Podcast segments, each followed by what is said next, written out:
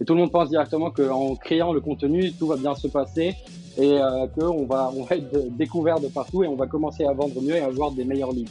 Mais euh, la réalité, c'est que les choses sont un peu plus euh, compliquées que ça. Donc l'idée simplement, c'est de créer du contenu pertinent pour l'acheteur à chaque phase de ce qu'on appelle la buyer's journey.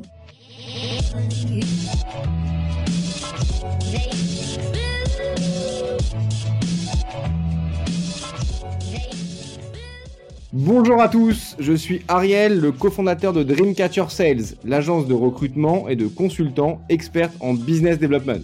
Nous partons ensemble à la rencontre de personnalités inspirantes de la vente, qu'ils soient entrepreneurs, directeurs commerciaux ou encore business développeurs. Nous vous partagerons leurs histoires, leurs anecdotes, mais aussi leurs techniques de vente pour mieux comprendre leur écosystème et vous rappeler que nous faisons un des plus beaux métiers du monde, celui de remettre l'humain au cœur des affaires. Aujourd'hui, nous recevons Ellie de chez HubSpot, avec qui nous allons échanger sur les atouts de l'inbound marketing dans la mise en place d'une stratégie outbound efficace. Hello Ellie, comment tu vas? Hello Ariel, ça va et toi? La pêche, la pêche, la pêche, ça a bien repris, tout le monde va bien, le soleil est revenu, donc euh, quoi de mieux pour pouvoir justement euh, être ultra motivé? Ouais, c'est sûr, euh, ça bouge bien, donc c'est toujours positif. Parfait, thanks. Dis-moi, euh, Ellie, j'ai plusieurs questions pour toi euh, aujourd'hui et je t'avoue que c'est c'est assez euh, intéressant d'avoir justement ton avis euh, sur la bonne utilisation de l'inbound et, et du coup comment l'inbound et l'outbound peuvent justement bah, être deux forces qui sont clairement ben, mutuelles finalement, qui ensemble peuvent faire mais, des miracles et avoir toi ton avis justement sur sur les différentes stratégies qui marchent, qui marchent pas. Mais avant tout ça, ce que j'aimerais bien, c'est que tu nous présentes euh, HubSpot pour ceux qui ne connaissent pas et ton rôle au sein d'entreprise, s'il te plaît. Bien sûr, Ariel. Donc en fait, HubSpot, euh, c'est une plateforme euh, CRM pour le marketing, la vente, le service et maintenant aussi on a un CMS, donc un Content Management System. Tous ces outils travaillent ensemble en fait pour aider les entreprises à faciliter leur croissance à travers spécialement la méthodologie inbound, et le concept de la flywheel. Et donc, euh, en, deux mots, juste sur HubSpot, ce que vous faire avec, euh, c'est un outil qui va aider à aligner les équipes marketing, euh, vente, service, grâce au CRM, bien sûr. L'idée avec marketing, vous allez pouvoir attirer vos leads pour puis les nurturer, donc les entretenir pour arriver à des leads qui sont plus qualifiés. Puis, quand ils sont plus qualifiés, vous pouvez les envoyer à l'équipe de vente. Et là, l'équipe de vente euh, de vente, closer les deals beaucoup plus rapidement en fait euh, grâce à une panoplie d'outils qui, euh, qui, sont, qui rendent les choses beaucoup plus efficaces. Et finalement, ces, ces, clients qui sont, qui sont devenus clients en fait, de prospects à clients, vont passer à l'équipe succès, customer success ou customer support. Et puis, leur job sera de les transformer en des ambassadeurs et des promoteurs de votre marque qui va aider à créer un type de ce qu'on appelle la flywheel, et donc une roue qui va tourner et créer une, une, une énergie euh, qui va continuer la croissance de votre boîte. Et justement, genre, on sent, euh, on sent à certains, à certains mots euh, en anglicisme ton accent un peu américain. On sent que tu as fait un petit, un petit passage à San Francisco de mémoire. Qu'est-ce que tu as fait et surtout, quel est ton rôle aujourd'hui au sein de l'entreprise Qu'est-ce que tu fais au quotidien? J'ai commencé il y a assez longtemps maintenant. J'ai commencé en finance. J'étais trader pour un moment. Euh, j'ai, je sais pas, j'ai eu un sentiment que je voulais changer après euh, quelques années et j'ai passé à l'entrepreneuriat. En tant qu'entrepreneur, j'ai créé plusieurs boîtes. J'ai vendu deux de ces boîtes. Et euh, puis, euh, j'ai passé, euh, j'ai vécu partout à peu près au monde. J'ai vécu au Liban, vécu en France, en Espagne, au UK, en Suisse et aux États-Unis, à San Francisco. j'ai créé ma boîte à, San Francisco et Madrid. Ça s'est très bien passé pendant longtemps et puis on l'a vendu il y a un an à peu près. Donc, euh, ça, c'est un peu euh, sur ce que, ce que j'ai fait en background. Maintenant, ce qui concerne mon, mon job chez HubSpot aujourd'hui, euh, j'ai passé chez HubSpot il y a un an à peu près après la, la, vente de ma boîte. Et euh, chez HubSpot, je gère le programme HubSpot pour Startups et HubSpot for Entrepreneurs. Et donc, l'idée de ces, de ces programmes, c'est vraiment de créer des partenariats avec tout genre d'écosystèmes startup et écosystèmes d'entrepreneurs donc, euh, plus souvent, ça va être des investisseurs. Donc, ça va être euh, des fonds d'investissement comme, euh, comme des VC, des private equity funds, ou aussi des accélérateurs, des incubateurs, ou ça peut être l'État, ou ça peut être différents genres de personnes.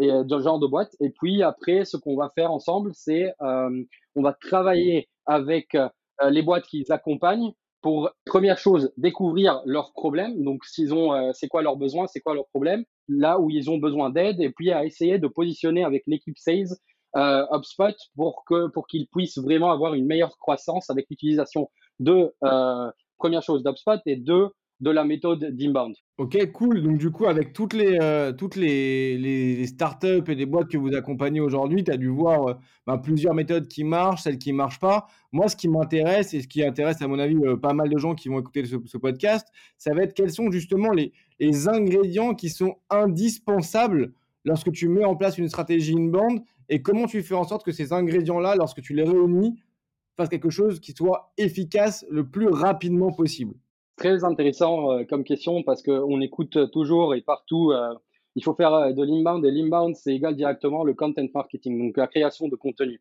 Et tout le monde pense directement qu'en créant le contenu, tout va bien se passer et qu'on va, on va être découvert de partout et on va commencer à vendre mieux et avoir des meilleurs leads. Mais la réalité, c'est que les choses sont un peu plus compliquées que ça. Donc juste pour euh, donner euh, quelques ingrédients en fait sur une bonne mise en place. Euh, première chose à garder en tête, je pense, c'est la structure de cette stratégie. Ça veut dire quoi? Ça veut dire vraiment mettre en place tous les éléments, savoir c'est quoi les éléments pour, pour créer une stratégie assez, assez avancée et développée. Deuxième chose, c'est les, les ressources et les outils que la boîte va avoir besoin. Troisième chose, il faut savoir qu'il y a un énorme investissement de temps. Et quatrièmement, c'est avoir un personnel dédié à ça. S'il n'y a pas un personnel dédié à ça, ça va être compliqué à faire une bonne inbound méthodologie, une bonne méthodologie inbound. Et donc, euh, peut-être là, euh, quelques idées sur la méthodologie inbound au début, parce que comme ça, je peux, juste s'il y a des personnes qui la connaissent pas euh, très bien, ils peuvent savoir ce que c'est. Donc, l'idée simplement, c'est de créer du contenu pertinent pour l'acheteur à chaque phase de ce qu'on appelle la buyer's journey. Et donc, c'est quoi la buyer's journey ou le chemin de l'acheteur? C'est trois, c'est trois choses, c'est trois phases c'est la prise de conscience euh, qui va passer à une considération et finalement, ça va passer à une prise de décision. Et donc, l'idée de la méthodologie demand, c'est de créer un contenu qui va répondre aux besoins et aux problèmes de l'acheteur dans chacune de ces phases. Ça, c'est à peu près euh, ce que c'est l'Inbound Methodology en général. Ariel, je vais rentrer un peu plus dans les détails de ça. Avec grand plaisir. Juste, j'ai une autre question euh, juste avant que je rentre dans les détails parce que euh, j'aimerais bien faire justement la liaison entre l'inbound et l'outbound et ça à tout juste à tous les différents moments de la vente. Est-ce que toi tu, tu, tu dis que c'est important justement de pouvoir avoir une stratégie d'inbound marketing qui, qui est du contenu qui soit pertinent, euh, efficace et qui répondent concrètement aux besoins d'un client tout au long du cycle de vente. Mais avant de mettre en place cette stratégie justement euh, d'inbound pour qu'elle soit la plus euh, précise possible, est-ce que justement c'est pas pertinent d'avoir une stratégie d'outbound en amont pour pouvoir un vérifier si ton besoin répond à celui du marché, comprendre comment achète ton ton persona, comprendre quel est son besoin, ses objections, ce qui permettra ensuite de vraiment bien comprendre le besoin de ta cible et adapter une stratégie d'inbound avec un, avec un contenu qui soit ultra pertinent tout au long du cycle de vente.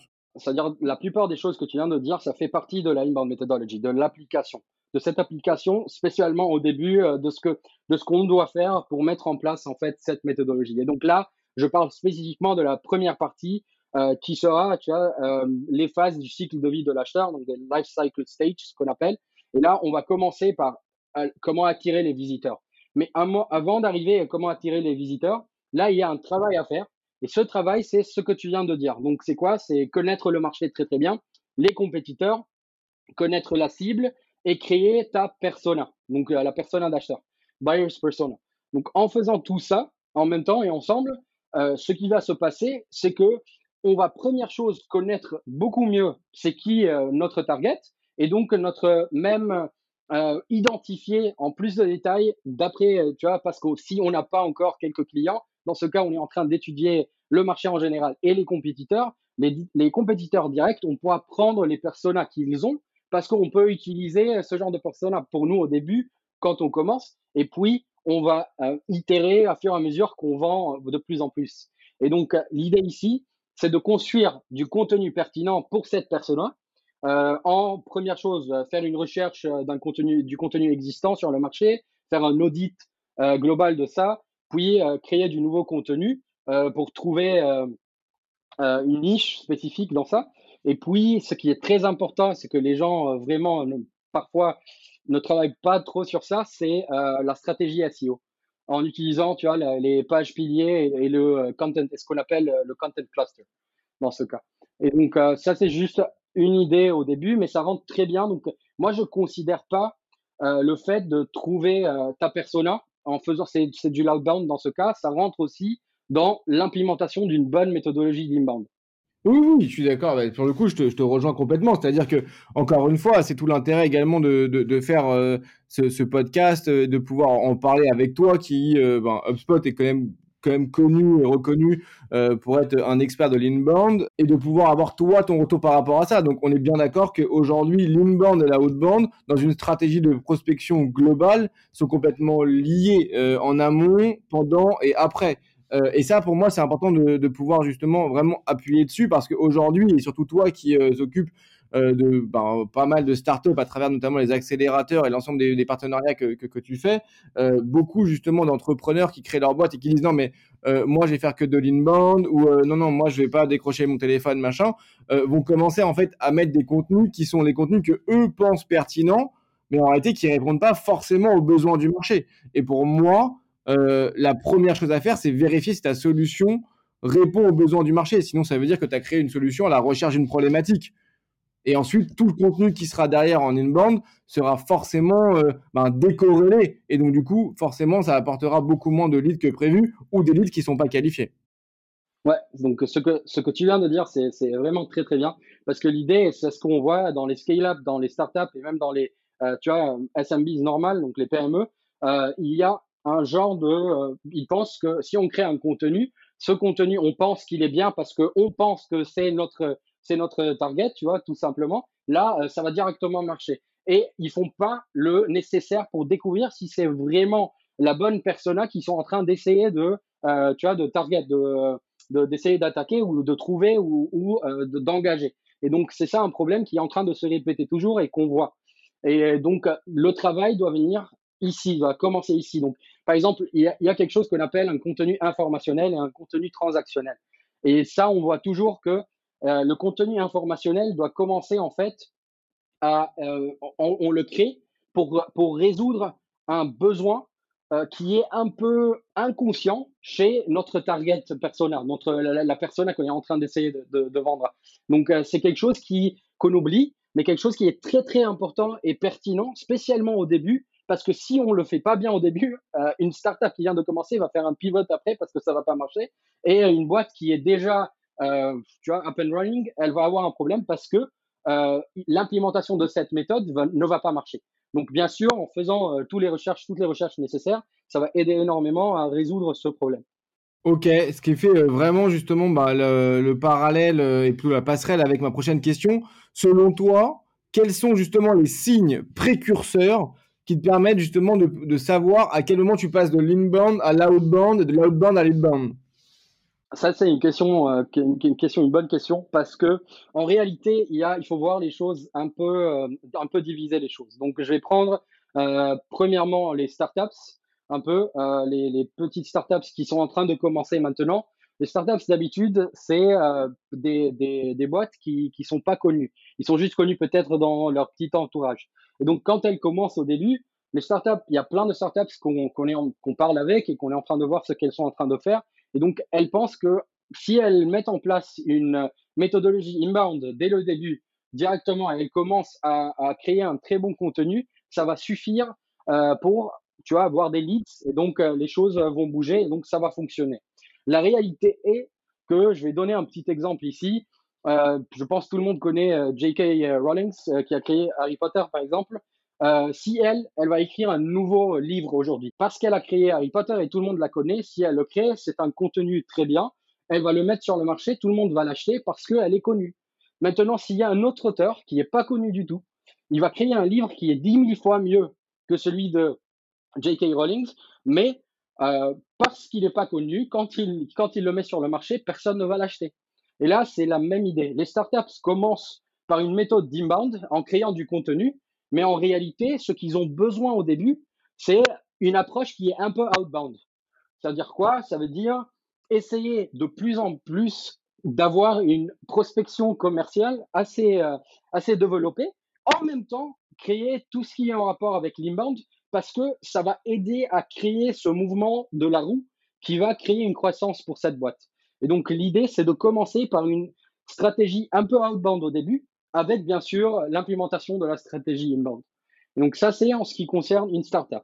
Maintenant, pour les PME euh, qui sont déjà présentes sur le marché, qui sont un peu plus avancées, parce qu'elles sont connues dans leur marché spécifique, dans leur niche, là, dans ce cas, si elles mettent en place euh, une stratégie inbound sans l'outbound, ça va fonctionner très bien. Ça doit fonctionner très bien si c'est bien fait. Mais ce qui va se passer après, c'est on va avoir un moment euh, dans le temps, tu vois, où l'inbound va juste stagner. Donc, ça va arriver à un moment où il n'y a plus de leads, qu'il n'y a pas une croissance de leads nécessaire. Et donc là, il faut première chose faire un audit sur l'inbound et voir s'il y a quelque chose qui manque ou nos produits, on doit changer ou notre service, il faut changer quelque chose ici. Ou aussi voir si c'est pas une bonne chose d'ajouter une équipe qui fera de la prospection et donc du loudbound. Pourquoi? Parce que avec une méthode inbound qui est assez successful, qui, qui, qui, qui est bonne, qui est faite d'une bonne manière, là, si ces boîtes ajoutent la prospection, la prospection sera faite sur euh, la database, si tu veux, la data qui a été recueillie par l'inbound mais qui n'a pas acheté à un certain moment. Et donc, ce qui va se passer, c'est que ces personnes vont acheter euh, plus facilement parce qu'ils connaissent déjà la boîte, ils connaissent déjà, ils ont eu un, tu vois, un, genre de connexion avec cette boîte à un moment dans leur vie. Et donc, euh, ça facilite les choses. Et finalement, on passe à ce que c'est, tu vois, les grands comptes. Et là, bien sûr, les grands comptes, c'est d'habitude les plus compliqués. Euh, pourquoi? Parce que euh, il y a, y a peu de rencontres et il y a plein de personnes qui sont en train d'essayer de leur vendre. Et là, on passe à, ce que, à, à, une méthode qui est outbound, qui peut aider énormément, mais qui a de l'inbound dedans. Et ça s'appelle le ABM, donc Account Based Marketing. Et dans ce cas, ça veut dire quoi? Ça veut dire tout simplement, c'est qu'on va essayer de trouver des personnes dans différents départements possibles dans cette boîte, dans, cette, dans ce grand compte. Et puis, euh, avec, avec l'aide de marketing, on va créer du contenu ou trouver du contenu qui va, qu'on va envoyer à chacune de ces personnes pour quand on va commencer la discussion, ils sont déjà tous alignés sur euh, les mêmes idées. Et IBM, là, peut vraiment aider énormément dans ça parce que euh, c'est une stratégie qui fonctionne, c'est une stratégie intelligente, c'est une stratégie qui, en fait, avant de faire une bonne prospection, une bonne méthode outbound, elle est, pour, pour avoir une bonne méthode outbound, ce qu'il faut faire, c'est une très bonne recherche au début. Et ça, c'est très, très important. Et donc, ABM aide dans ça parce qu'il faut, première chose, recueillir les informations d'inbound. Deux, euh, recueillir les informations qui existent en ligne. Euh, par exemple, Google Info, par exemple, les social media, donc euh, tout genre d'informations possibles. Et puis, essayer de trouver la bonne, le bon contenu à envoyer à ces personnes et commencer la discussion avec. Donc, ça, c'est aussi une façon qui peut aider énormément et qui peut fonctionner très bien. Et donc, bien sûr que Outbound peut aider, mais ça va dépendre de, du type de la boîte et quelle étape, euh, dans quelle étape est la boîte aussi.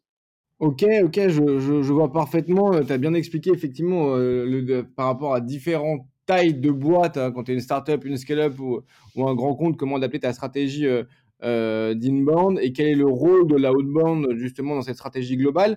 tout à l'heure, tu parlais de data, justement comment aujourd'hui tu, euh, tu, utilises la data, ok?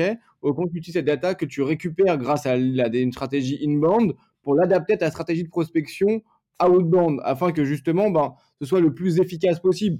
Concrètement, pour être beaucoup plus, plus simple et plus concret, comment justement ta stratégie inbound te permet derrière de passer 20 euh, calls et sur les 20 calls avoir 19 euh, rendez-vous qualifiés? Grâce à la data, bien évidemment il y, a, plusieurs choses. Quand on euh, à la data récupérée de, de l'inbound, c'est quoi en fait? C'est euh, première chose, c'est le type de contenu qui a été téléchargé. Donc ça, c'est important. Pourquoi? Parce que d'après le type, donc si, comme j'ai dit au début, il y a le contenu informationnel ou le contenu transactionnel, on va savoir à quelle étape euh, la personne est. Donc ça, ça aide le sales énormément, l'équipe de vente. Pourquoi? Parce que première chose, l'équipe de vente va savoir que cette personne, elle est plus prête, tu vois, à passer à l'achat euh, qu'une autre où elle a besoin de quelque chose de spécifique juste pour, euh, pour résoudre son problème et donc elle peut passer à une décision. Donc euh, ça, c'est de un. de deux, c'est combien de fois cette personne est en train de voir ce contenu? Est-ce qu'ils sont vraiment tu vois, intéressés et engagés? Et c'est quoi le contenu? Ça veut dire quoi? Donc, en fait, dans le contenu informationnel, je vais te donner un exemple pour, par exemple, un contenu informationnel que HubSpot a créé. C'est un exemple, what is a CRM Donc, c'est quoi un CRM ça, c'est un type de contenu informationnel qui donne un exemple de ce que, qui donne une explication de ce que c'est un CRM. Donc, si une personne qui est chez une boîte et qui rentre sur ce contenu informationnel, là, ce qui va se passer, euh, c'est que la personne va commencer à lire, va finir le contenu informationnel. À la fin du contenu informationnel, ce qu'on va mettre, c'est un CTA, donc un click to action, tout simplement. C'est un bouton euh, sur lequel on va donner encore plus de contenu utile à cette personne. Ça va être quoi? Dans ce cas, ça va être par exemple un e-book sur ce que euh, vous pouvez, l'utilisation du CRM par exemple. Et si cette personne a un besoin ici, elle va cliquer sur le, le CTA. Quand la personne clique sur le CTA, elle va être dirigée sur une autre page qui est une landing page tout simplement. L'idée de la landing page, c'est quoi ici? C'est que première chose, elle n'aura pas de menu, donc elle incite à l'action. Deuxième chose, il y aura un formulaire. Et troisième chose, il y aura une explication de ce que c'est ce contenu avec qui le personne est, de qui le, personne est intéressé. Et donc là, la personne va remplir le formulaire pour avoir accès à ce contenu. Et puis quand il clique à la fin sur euh, Submit ou euh, tu as télécharger, là, ce qui va se passer, il va être redirigé sur une page, euh, sur une page de tout simplement thank you page ou un remerciement juste pour dire merci parce que tu nous as donné euh, tes informations, on t'a donné quelque chose, il y a eu un, échange, et là, on est ravi de cet échange, et donc ça se passe bien. Mais là, nous, ce qu'on a fait, en fait, là spécifiquement, on a travaillé euh, tout ce process pour que pour qu'on puisse, en tant que marketing, l'équipe marketing, pour qu'elle puisse faire de l'automatisation et commencer à faire du nurturing. OK? Et là, pourquoi c'est important euh, toute cette étape? Parce qu'avec ce nurturing, on va pouvoir faire passer la personne de là où elle est à l'équipe sales à la fin qui va euh, faire le travail nécessaire.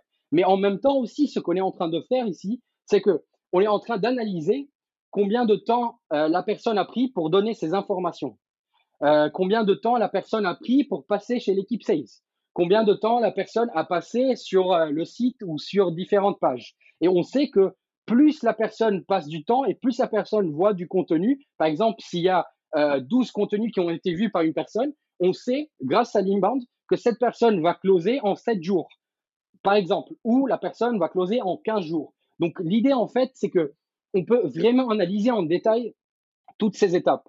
Et puis, bien sûr, en ayant tout ça, on peut aussi savoir en average. Tout ce qui va être prévisionnel, quoi. Tu vas pouvoir prévoir justement euh, la date de closing par rapport à ton cycle de vente avec l'ensemble des datas que tu as pu récupérer. Tu sais, avec une date approximative, à quelle date, euh, quel type de client euh, c'est dans quel type de persona et combien de temps justement, euh, combien de temps il va pouvoir closer complètement. Ouais, de un et de deux aussi la conversion parce que ce qu'on sait, euh, la conversion, elle, est la plus importante ici. On sait que chaque personne qui est mise dans une liste avec, par exemple, qui a eu une interaction avec ton site et ton contenu, et spécialement si c'est un contenu transactionnel et pas le contenu juste informationnel, avec le contenu transactionnel, si la personne elle est en train de le regarder de plus en plus, et elle a regardé un, certain nombre, à peu près huit fois ou sept fois, différents genres de contenus. On sait très bien que cette personne, euh, la plupart de ces personnes, ils, vont, euh, tu vois, faire une bonne conversion, donc là, à un taux qui est assez élevé. Mais bien sûr, ça va dépendre euh, du business, ça va dépendre de l'industrie, ça va dépendre de plusieurs choses,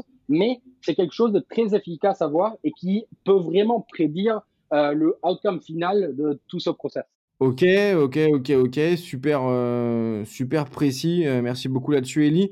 Euh, j'avais une autre question, une question qui était qui était par rapport à quelque chose qui devient de plus en plus à la mode depuis à peu près un an maintenant. Tout le monde parle de Sales Engine, mais personne ne sait vraiment expliquer ce que c'est un Sales Engine. Est-ce que toi, tu pourrais nous définir justement quelle est ta version du Sales Engine? Et dans ce Sales Engine, quelle est justement euh, la répartition euh, in et outbound et comment justement elle se matérialise selon toi?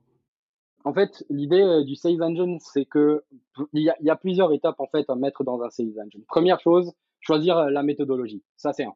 Donc, tu peux choisir une méthodologie inbound, une méthodologie outbound ou les deux en même temps. Ça, ça peut marcher. On a discuté de ça à plusieurs reprises. Donc, deuxième chose, c'est identifier les phases de ton cycle de vente. Ça, c'est quelque chose qu'on oublie. Parfois, les boîtes sont très en retard à le faire ou à le mettre en place. troisième chose, identifier la durée de chaque étape du cycle, donc qui va aboutir à quoi? À, la durée de ton cycle de vente. Puis quatrièmement, construire une équipe de vente solide. Ça, c'est très crucial et important à n'importe quel moment, au moins avoir les bonnes personnes qui vont aider, qui vont être là vraiment pour qu'ils savent qu'est-ce qu'ils sont en train de faire. Et c'est le training là qui rentre dans l'équation, tout genre de training qu'il faut mettre en place.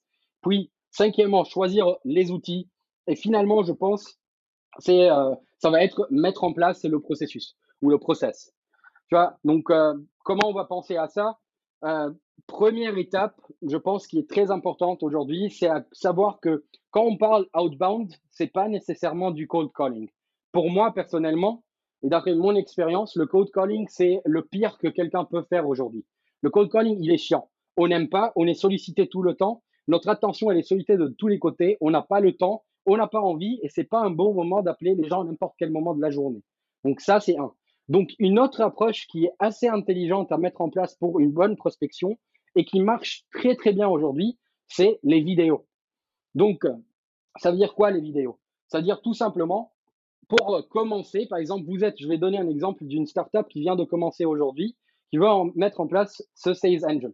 Donc, elle choisit une méthode inbound outbound parce qu'elle est en train de commencer maintenant. Puis, ce qu'elle va faire, c'est commencer à créer son contenu après tout ce, d'après tout ce qu'on vient de discuter avant. Et puis, la deuxième étape, c'est créer une petite équipe de prospection. Une équipe de prospection, ça va être une ou deux personnes dans ce cas. Et donc là, leur travail va être quoi? Première chose, choisir les personnes qu'ils veulent solliciter d'après euh, l'analyse, bien sûr, de la persona et tout, tout, tout ce qu'il connaît, en fait, euh, comme information. Et puis, euh, c'est se positionner sur ces personnes. Ça veut dire quoi? Faire la recherche sur les prospects. Donc, comprendre leurs besoins, comprendre d'où ils viennent, comprendre de ce qui se passe, de tout, tout, tout genre d'informations possibles qu'ils peuvent trouver en ligne. Et puis, créer une vidéo personnalisée et puis envoyer cette vidéo par mail. Donc, pourquoi ou par n'importe quelle, quelle, autre instance où ils peuvent, ils peuvent avoir accès au, au contact à la fin?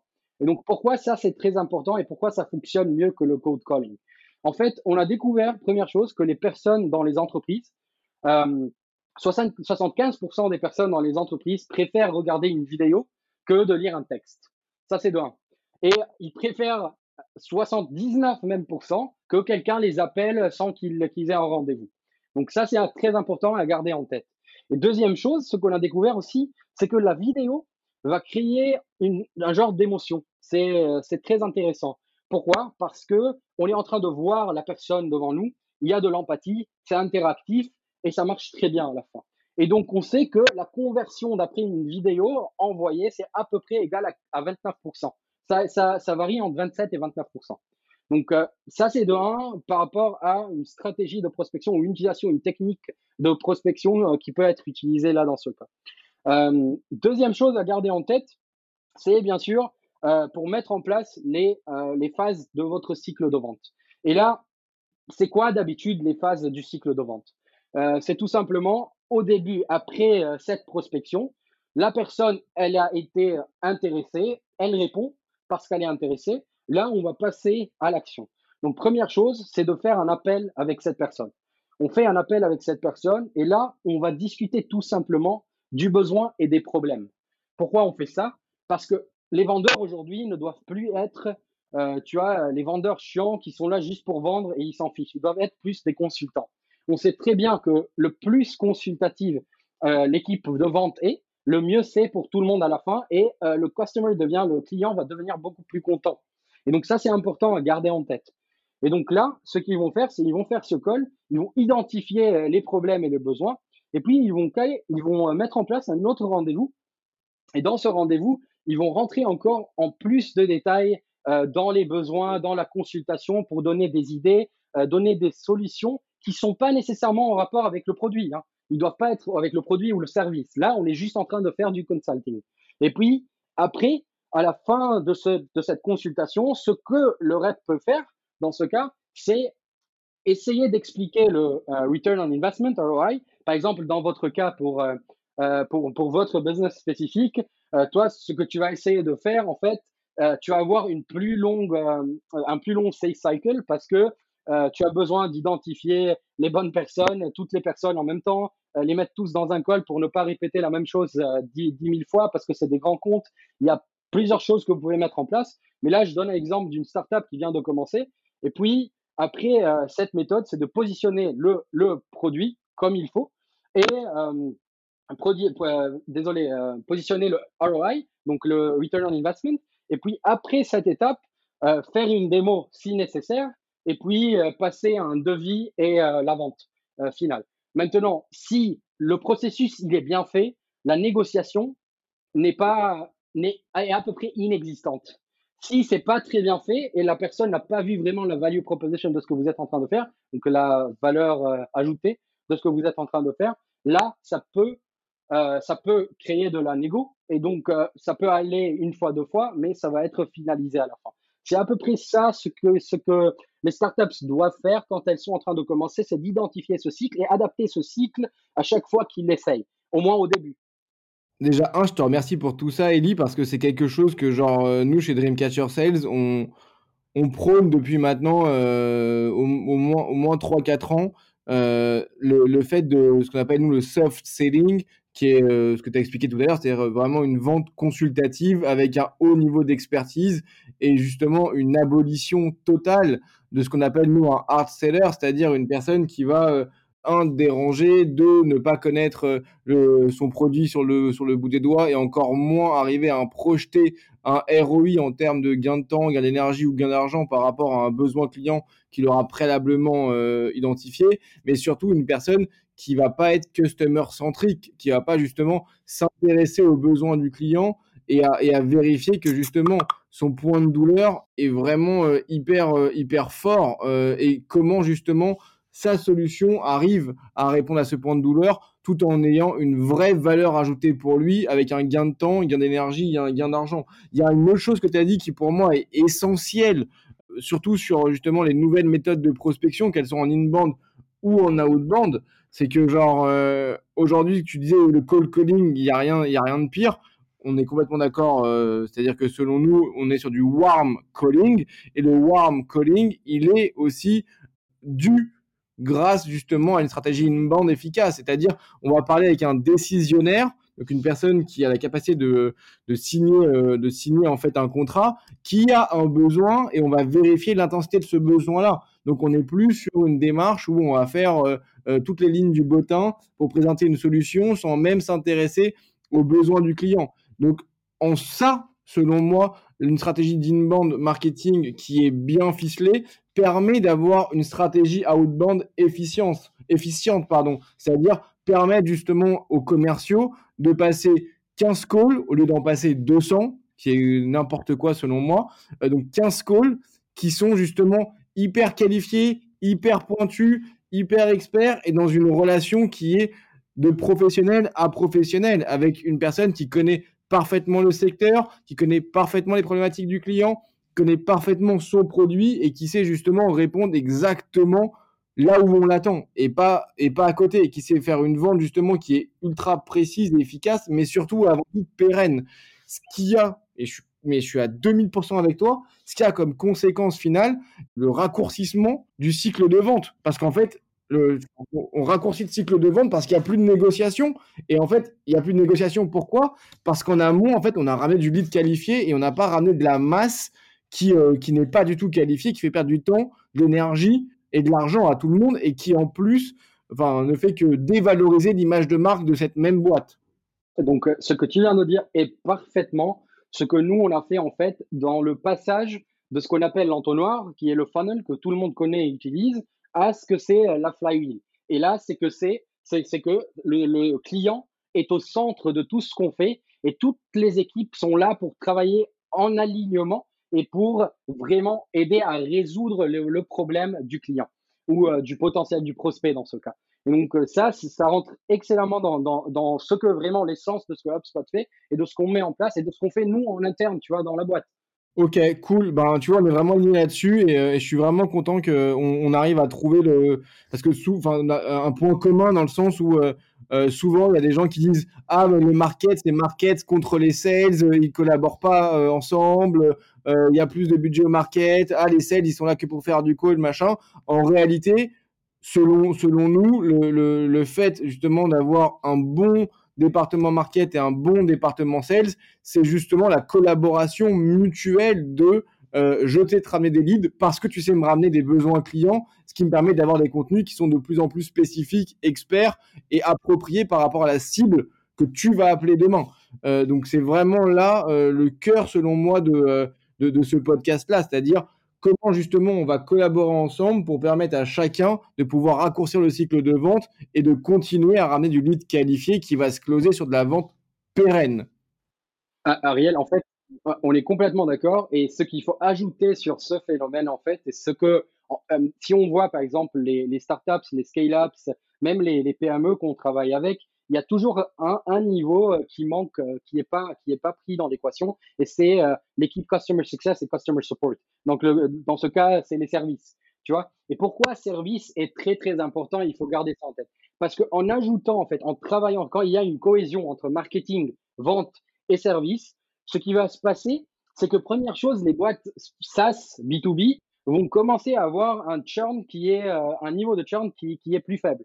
Pourquoi? Parce que quand tu investis dans customer success, euh, tu es en train de d'emborder, euh, tu vois, d'une façon très très bien les, les clients. Et puis tu es en train de travailler avec eux pour qu'ils, pour une utilisation qui est assez avec, tu as avec grand succès de votre technologie, de ta technologie ou de ton service. Et donc là, ce qui va se passer, c'est tu vas, en investissant dans Customer Success, ton CAC, Customer Acquisition Cost, va descendre, va diminuer. Pourquoi il va diminuer? Parce que euh, en, en, faisant cet investissement euh, qui va passer, euh, tu vois, qui va passer un petit budget de marketing vente à à services, à donc l'équipe service, là, on va avoir directement en shift dans les chiffres et donc le phénomène du leaky bucket sais pas comment ça s'appelle le leaky bucket en français, ça serait intéressant de le connaître. Peut-être le saut troué, c'est ça Ouais, c'est ça. donc, ouais. Ouais, et donc, euh, par exemple, le phénomène de leaky bucket, ce, en fait, on va, on va le régler en investissant dans le customer success et dans le, tu vois, les, équipes du customer success et customer support. Et là, ce qui est très intéressant à voir, c'est que Première chose, en ayant ça, en transformant tes clients en promoteurs euh, de ton, de tout ce qui est, euh, de tout ce que tu es en train de vendre et de, de ta marque. Première chose, ils vont euh, mieux parler de toi partout sur le marché. Et donc, tu vas avoir des leads qui sont mieux qualifiés, qui rentrent chez marketing. Ça, c'est de un. Et de deux, ce qui est encore plus intéressant, c'est que tu peux vendre à ton install base, qui a déjà, tu as trop de confiance en ce que tu as créé en ce que déjà euh, la boîte, la marque et le fonctionnement. Et deux, ça peut ajouter énormément de revenus. Et donc ça, c'est aussi une façon de régler le problème euh, qui, peut, qui peut être créé si euh, la méthode inbound arrive à un stade où euh, tu vois, c'est, ça stagne et ça continue pas à avoir une croissance. Donc ça, c'est euh, juste un point à ajouter. Je rajouterai une dernière chose avant de passer à la conclusion, c'est que selon nous, les CSM sont également euh, des sales et que leur rôle, c'est de pouvoir, euh, bah, un, euh, limiter le churn, comme tu as très bien expliqué, mais surtout faire de l'upsell, cross-sell derrière. ceux qui l'ont très bien compris, effectivement, c'est des boîtes comme HubSpot, comme LinkedIn, comme LinkedIn également, où lorsqu'on appelle parce qu'on a une question, parce qu'on a un mécontentement par rapport à un service, la plupart du temps, lorsque c'est bien fait, déjà, un, on a une réactivité. Dans le meilleur des cas, on a même une proactivité. Et en plus de ça, généralement, ils arrivent à vendre une solution complémentaire qui euh, répond euh, d'autant plus aux besoins sur lesquels on les a, on les a sollicités. Qui fait que, en fait, bah, un, fidéliser le client et deux, augmenter le panier moyen. Je passe à la dernière, à la dernière étape. Euh, est-ce que tu peux nous raconter une approche qui, euh, qui toi t'a marqué euh, et que ou que tu as vu ou que tu as faite et qui selon toi est une approche qui est euh, what the fuck? Ouais. Ouais, donc en fait, c'est quelque chose qui s'est passé le mois dernier, je pense, si je me souviens correctement, ou un mois avant ça. Et c'est resté dans ma tête parce que c'était assez flagrant. On avait un très gros deal qui est en jeu. On avait fait tout le process, on est arrivé à la fin. on a envoyé le devis, on attend la signature. Et euh, en attendant la, signature, euh, ça, voulait prendre à peu près trois jours euh, d'après les conversations qu'on a eues avec le, prospect. Là, ce qui se passe, on a un nouveau euh, BDR euh, qui rentre, qui crée des, vidéos personnalisées, comme dans l'exemple que je, viens de, donner avant, et il envoie à la, à au prospect qui, est en fin du, cycle, et il envoie une, un vidéo, de prospection. Et puis, on a découvert ça trois jours après. C'était au moment de la signature et du call avec euh, le prospect qui est devenu client au moment même. Et il a envoyé aussi, tu vois, c'était dans un euh, mail automatisé, donc dans une séquence. Donc, il a envoyé deux, en fait, vidéos euh, pour prospecter parce qu'il n'avait pas recherché, il n'avait pas regardé le CRM pour voir que le deal est là et on est en train de le finaliser. Et donc, bien sûr, j'ai pété un câble au moment même parce que c'est la meilleure relation à avoir.